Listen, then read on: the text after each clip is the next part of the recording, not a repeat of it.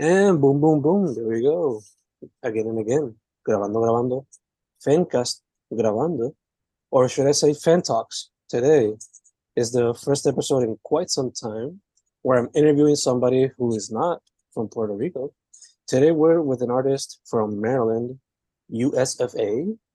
Um, they do their music, they do their vocals. I believe they also do their visual art but maybe they can expand upon that throughout the interview. Today we're with Lizzy's personal army. How are you doing? Hi, I'm doing good. Awesome, awesome. So, Liz, I know I asked you this before we started uh, recording, but again, I've gotta ask, how are you doing? How's Maryland right now, or at least where you're at? Maryland's, you know, it's cool. Uh, more people playing shows here than mm. before the pandemic, so I think there's a bit of like, you know, water coming back to the well type shit.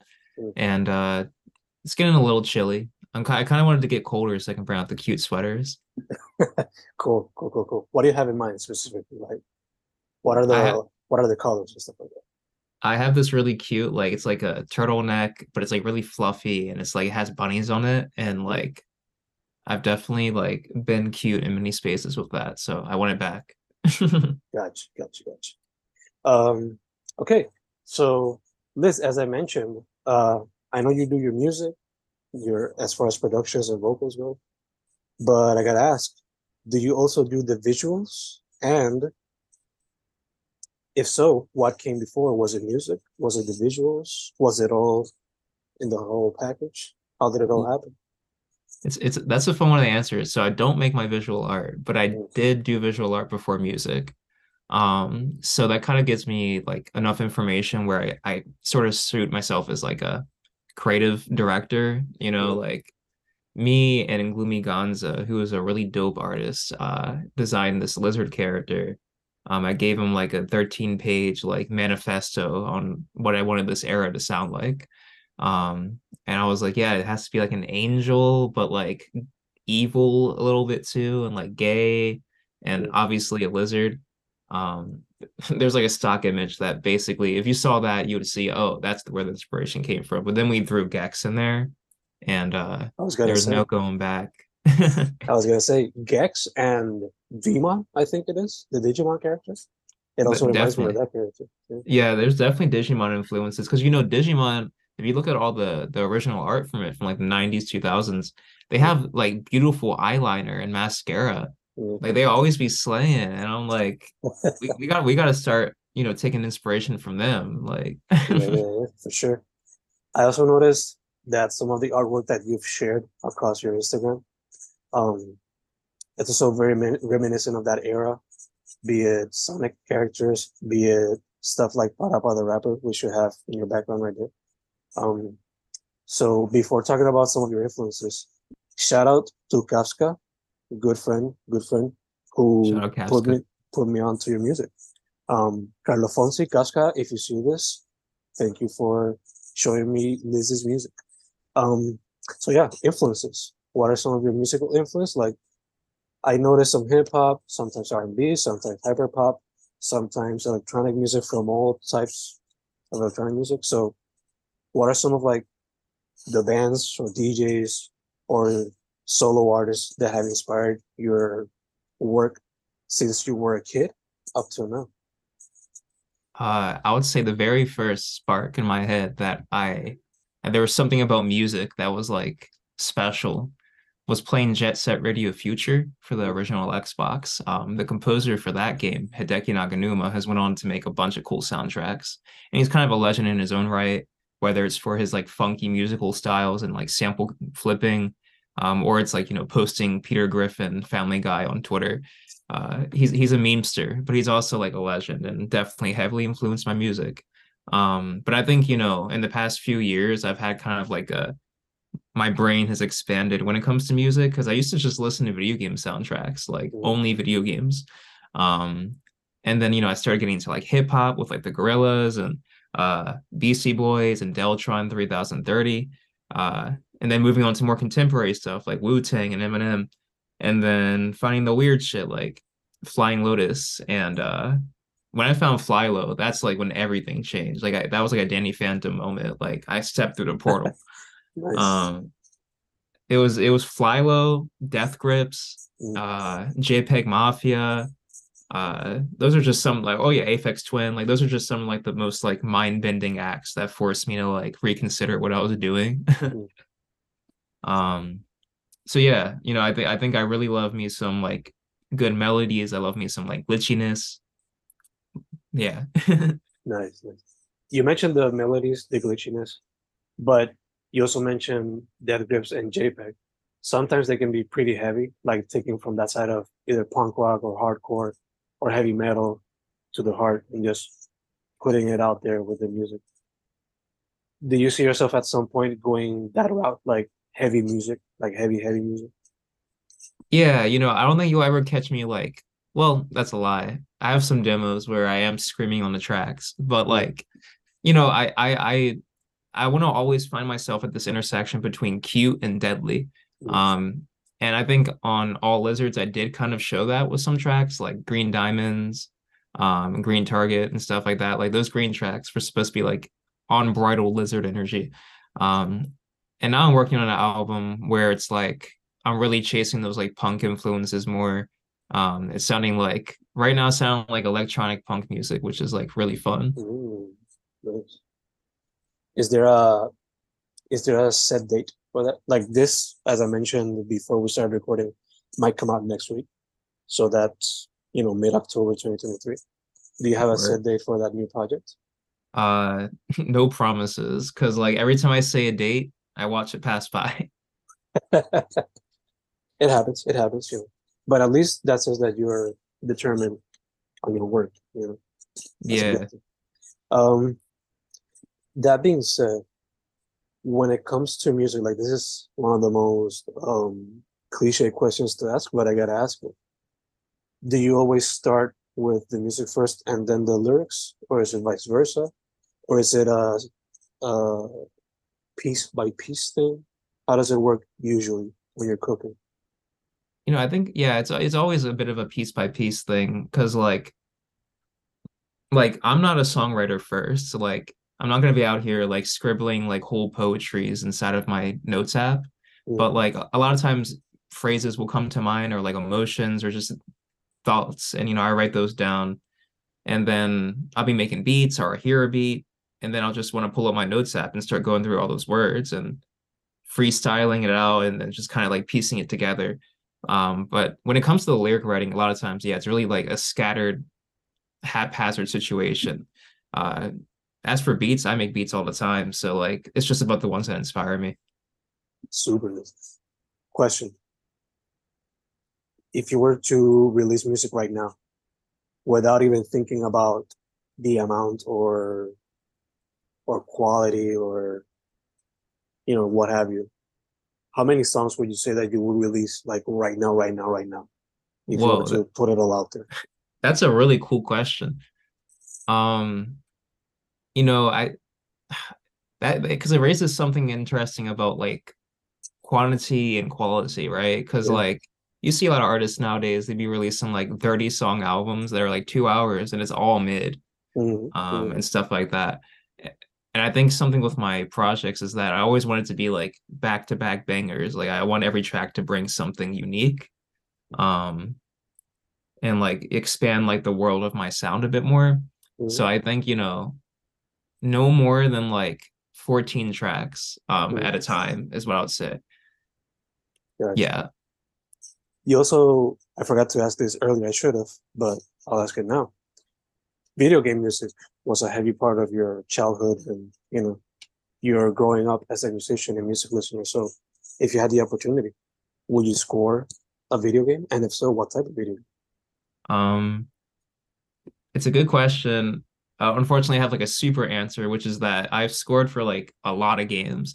Um like I, I am a video game composer back in like 2014 or 2015 I started getting into it uh just friends pulling me into the projects um and yeah I've been making video game music for a while uh but there's definitely some goals in mind like for projects I don't want to be attached to like I always wanted to do those like dynamic soundtracks you know tr- soundtracks where it's like when you touch this object, the music changes, or like when you're like fighting an enemy, the music like drums get added in.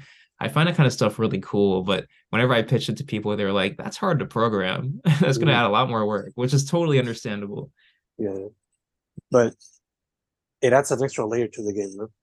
Yeah, So- like you ever play like the Zelda games, like Yeah, the yeah. recent ones, or even Wind Waker, I think does it. Um, really cool stuff. Yeah, yeah, yeah. I can easily, and I don't know if this is because I saw the trailer. Like I rewatched the trailer a few days ago, but imagine, if you will, a Super Mario RPG type of game, but with characters inspired by Lizzy's personal army. That would be some funky shit right there. I don't know about you. That would be crazy. I would dig it. I would dig it. So, just spitting out ideas. You take it as you will, my friend. Totally. Um, I mean, just to expand on that, like I've already made the decision that like for the rest of my life, whatever I make that's like non-music is gonna have like a bunch of lizard characters. Like it's just gotta like that's my agenda. I have a lizard agenda. Why lizards? You gotta ask as well. Why lizards? Uh, you know, it's like I don't know, they're just like little scamperers and like kind of like gremlins in a way, you know, like Yeah.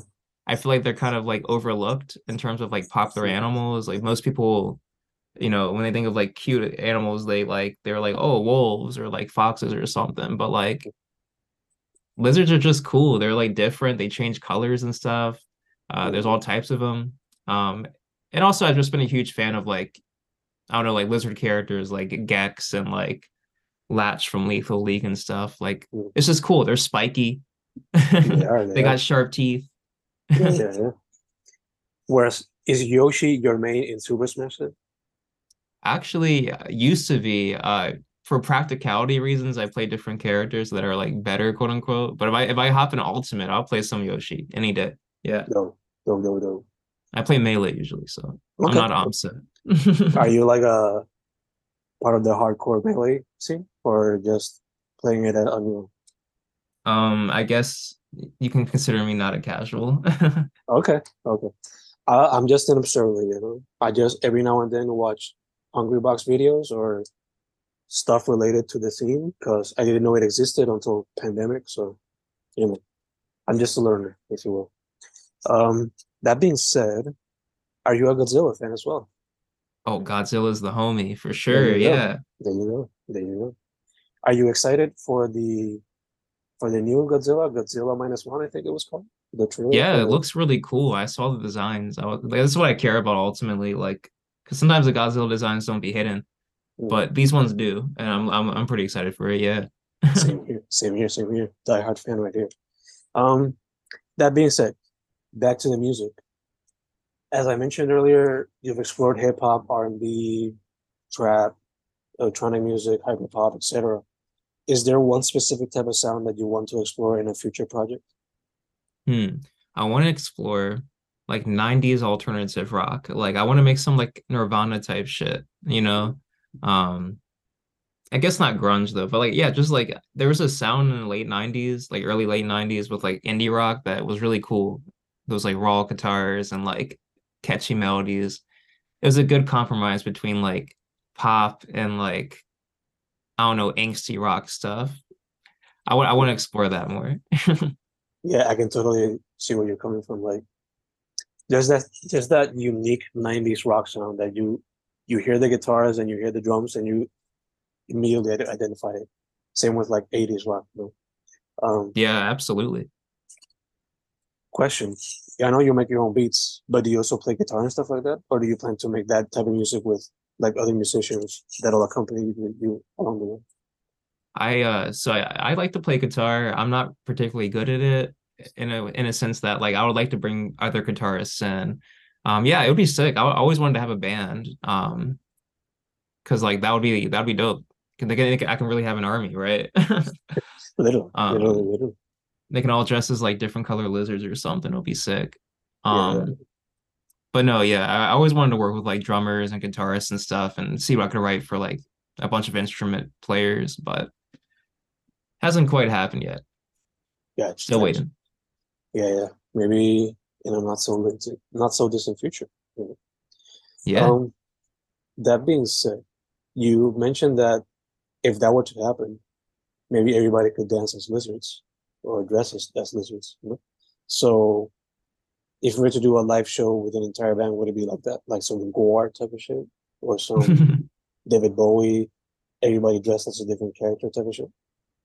I definitely want to have claws. I think it's really imp- it's really important to have claws. Um and uh a tail. I think claws and a tail I gotta have. Um and you know, I would lo- I would want everyone to come in with like yeah, lizard merch, like you know, rocking shirts or like hats, uh, whatever they got, you know, to like rep the lizards. It would be sick if you guys could do like some Godzilla type of kaiju thing. and such. Yeah, that would be fun. crazy. You know, I mean, obviously not destroy the place, but you know, have some fun with it. You know, Yeah, maybe cause maybe a a little lizard, destruction. yeah, maybe a lizard mosh pit. Who knows? Lizard mosh pit. Yeah, yeah, yeah. Um, that being said, talk to me a little bit more about like your childhood. Like, was music always a big thing in your life? Or you mentioned that you were also a you're also a visual artist a bit. So, what what was your main influence as a kid? Was it visual arts? Was it music? Was it a little bit of everything? What was Hmm. it? I, I, you know, I was surrounded by music a lot as a kid, from like my dad listening to like all kinds of rap and hip hop, and my mom listening to a lot of like R and B and stuff. We would we'd be bumping like Biggie in the car and stuff. But honestly, it's funny for the first like nine to ten years of my life, I really didn't understand like listening to music. Like I I usually didn't like sit down and listen to music. There had to be like a video or something to it, you know.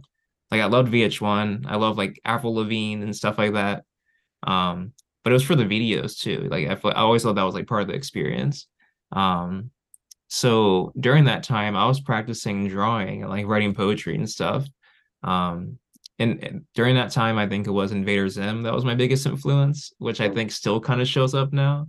mm, Because like, well, I guess like for one, like philosophically, uh, Lizzy's personal army is a lot about like taking over the world and like this kind of like playful destruction um that's going on. Like it's like kind of like a harmless evil, right? It's like, oh, I'm doing these schemes, but it's like some doofenshmirtz shit. Like it actually helps everybody. Um, and Invader Zim is a lot like that. It's like, you know, like this alien has come to destroy Earth, but like can't do it. Like there's no way he will. So it's just like this evil hijinks. Um, and I I would like draw in that style a lot and stuff. I would I would just be copying stuff from like Nickelodeon and like Cartoon Network. Uh, but there was a point where like I just started making music and uh, that kind of took over everything. I still draw occasionally though. So, if you had the opportunity to make to expand Lizzy's personal army into other type of media, would you also consider cartoons at some point? Oh, absolutely. That would be so cool. Um, I, I would love to make like uh so like I guess one of my favorite games as a kid was Ninja Gaiden. I've always had a thing for like violence and like action and stuff like that. So I would want it to be like like an all lizard universe, but like it's like like samurais and stuff. Like, you know, like like I want some like bloody sword battles and stuff. Nice, nice, nice, nice. I'll have to ask you this question because it just popped off. But recently, a friend of mine sent me a video from a podcast, I think it was, where one person asked the other if you could, if you would eliminate one or the other with everything in its history, which one would it be? Cartoon Network or Nickelodeon? Nickelodeon. I know, right? It's such an easy answer, right? Right. I mean, because okay, here's the thing. Nickelodeon has SpongeBob, and SpongeBob is the best cartoon ever. Sure. Mm, I totally agree with that. But uh Fairly Odd Parents, like mm. you like that shit has not aged well. Yeah, yeah, yeah.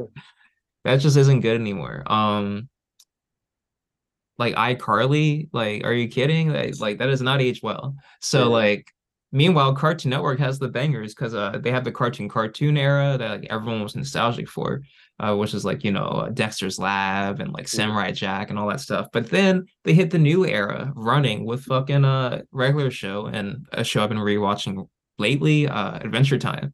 mm. Because you know they came out with Fiona and Cake. Um Yeah, so yeah, saw y- that. like Cartoon Network is like they have IPs that like are so strong, they're still going on and are still like respected. Meanwhile, you got like their best Nickelodeon's best IP, SpongeBob, is like been hella dissed. It's because it's so low quality now, you know. So Mhm. we're gonna have to blow up Nickelodeon. Sorry. Not to mention, not to mention Toonami, Adult Swim as well, Cartoon Network. I mean, Adult Swim, like, come on, right? Like, yeah, so easy.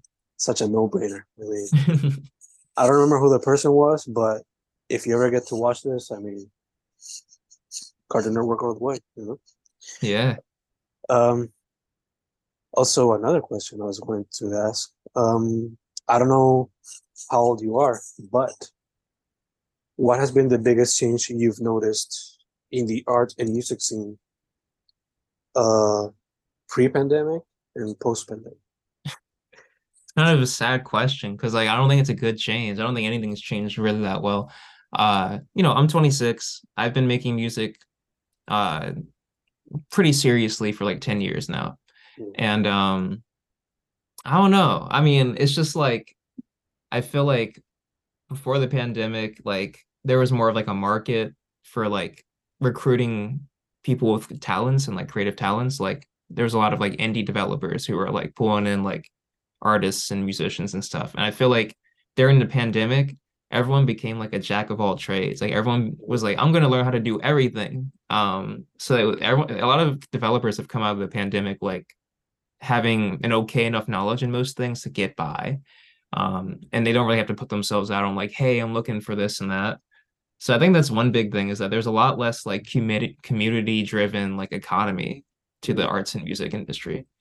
Um, I think during the pandemic it was pretty pretty fun because like the hyperpop scene was really popping off and like people were like collaborating online all the time. But as soon as the pandemic ended, that shit's kind of stopped and uh, there's just been a weird vacuum, especially now that Twitter's dying. It's like a weird time.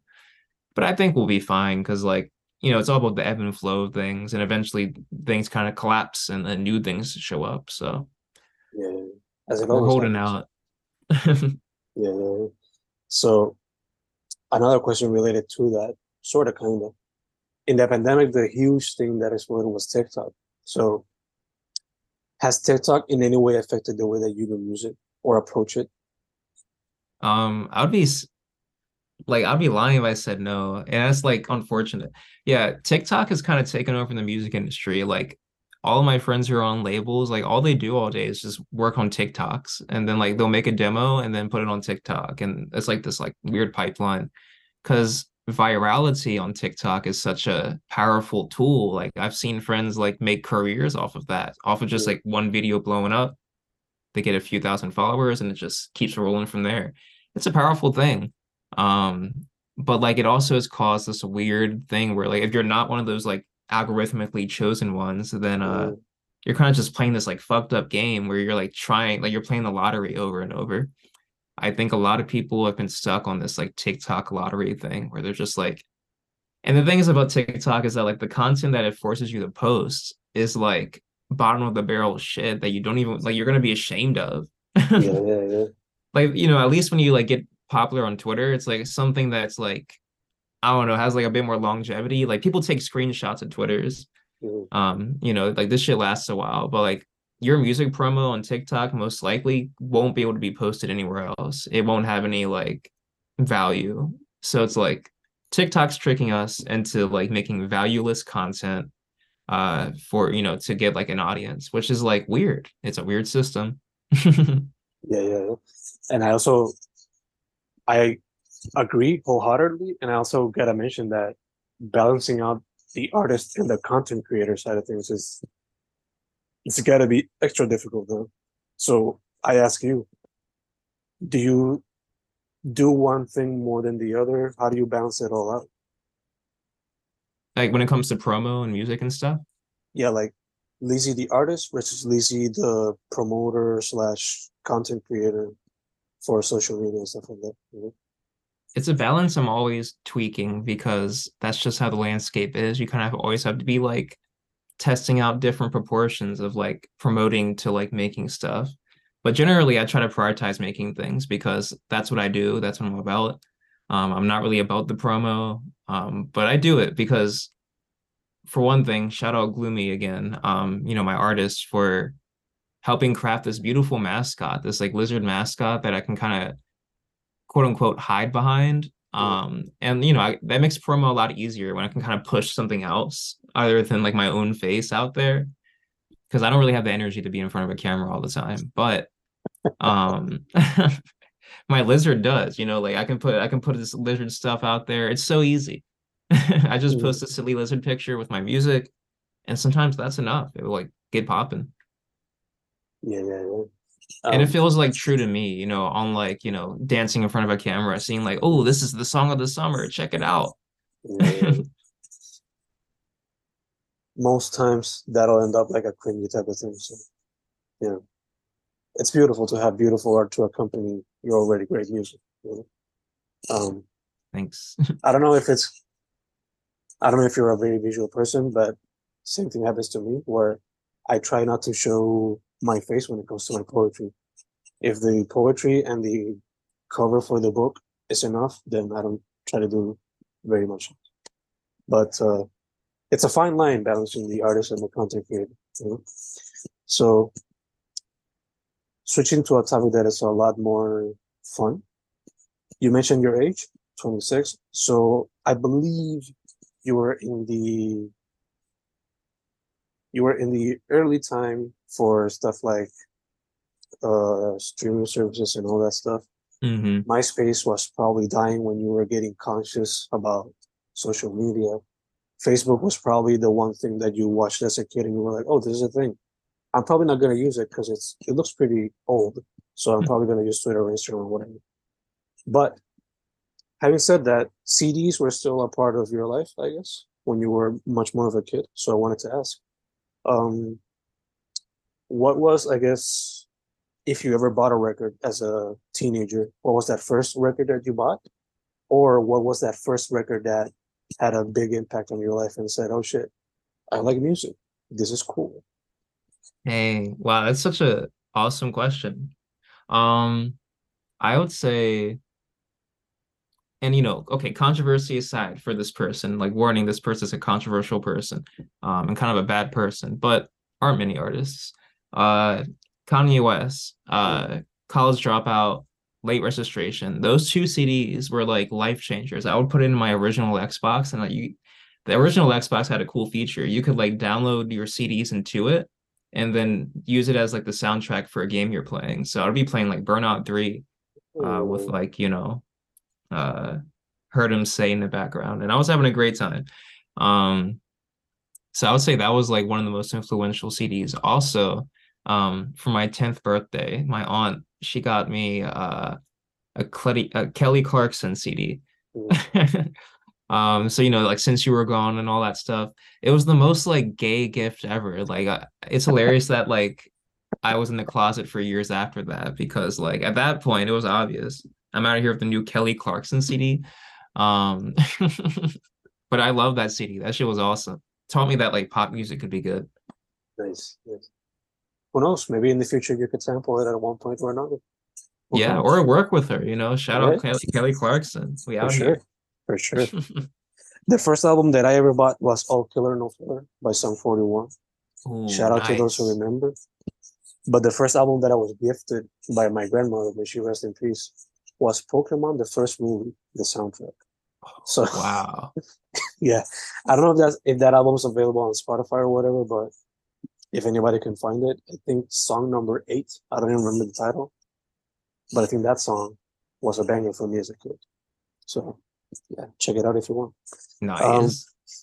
That being said, um, you mentioned VH1 and MTV, all that stuff. So, what was the the music video that captured your attention the most as a kid? Like for me, there were a few, but the first Gorillaz video, uh, Clint Eastwood, that shit was mind blowing when I was. Oh yeah. So, Yeah. which one was that music video for you? Ooh. Um honestly, it might have been Gorillaz too, because like I used to go on uh Yahoo Music and they'd always be showing like the newest videos and stuff. And I remember the Clint Eastwood video being like mind blowing for me back then. Also, Feel Good Inc. That was wild. Um, oh man. There was a there was a Prince video that also left an impression on me because VH1 used to air like 80s videos and stuff. And honestly, like so many of those were like their early computer effects and stuff. Mhm. Really cool and inspiring to me. Nice, nice, nice. Um, I also gotta ask, and this one, this is a question that I try to ask musicians all around. There was a there was a point during my, you know, the the podcast that I do the most where I didn't ask the question that much, but I'm doing it again. So, desert island, you gotta survive in a desert island with three albums while somebody comes to rescue you.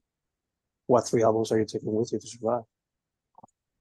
Three albums. Um, shit. Let me think about that. Uh, I'm putting D'Angelo Voodoo on there. Ooh, I think that's a that's a really good record that like I feel like wouldn't get old ever. Um, I gotta fulfill my rap needs with uh Madvillainy. Beautiful. I yeah, I don't, I don't think I can lose with Madvillainy, honestly. You'll never lose with Madvillainy, trust. Um, and then you know I'll put like a weird one in there. Let's see, I got I got the peaceful, I got raps. I'm gonna put uh some Bjork in there, some Ooh, Vespertine. I think. Vespertine is a all-time album. beautiful. That's a Give me nice some mix. whimsy, you know. That's a nice mix right there. I'm pretty sure you'll survive your time in the desert island whenever your your friends or family or whoever comes to rescue you in a week or so. You won't Thank go you. mad. Let's just put it like that. Yes. That's beautiful. That's beautiful. Okay. Liz, before we close this thing up, let people know what you've got going on in your life, you know, social media. If you have any projects coming soon, be it a single, an EP or whatever, let us know. Well, y'all, uh, shout out all the lizards out there for real. Um, if you're not yet a lizard, you will be once you listen to my album. Um, you can follow me at uh songs for lizards. Uh, I'm out anywhere, you know, Bluesky even. But tell them to like support video.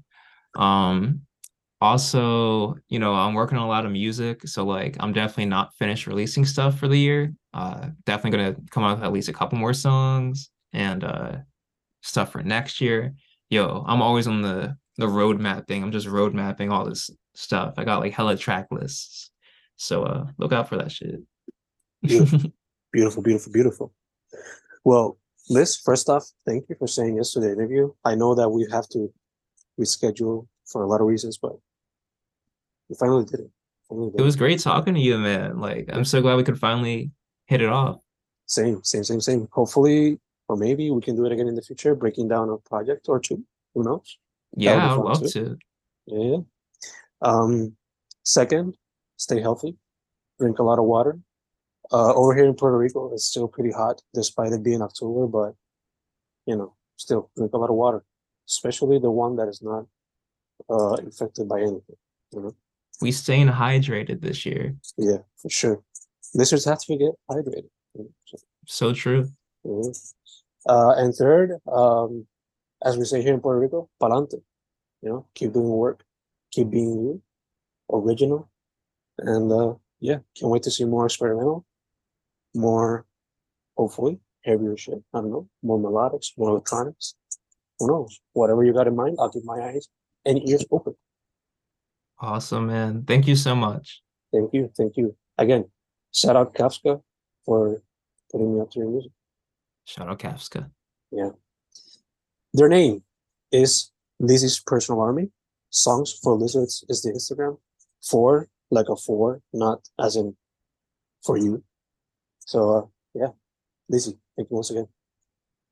Absolutely. Peace.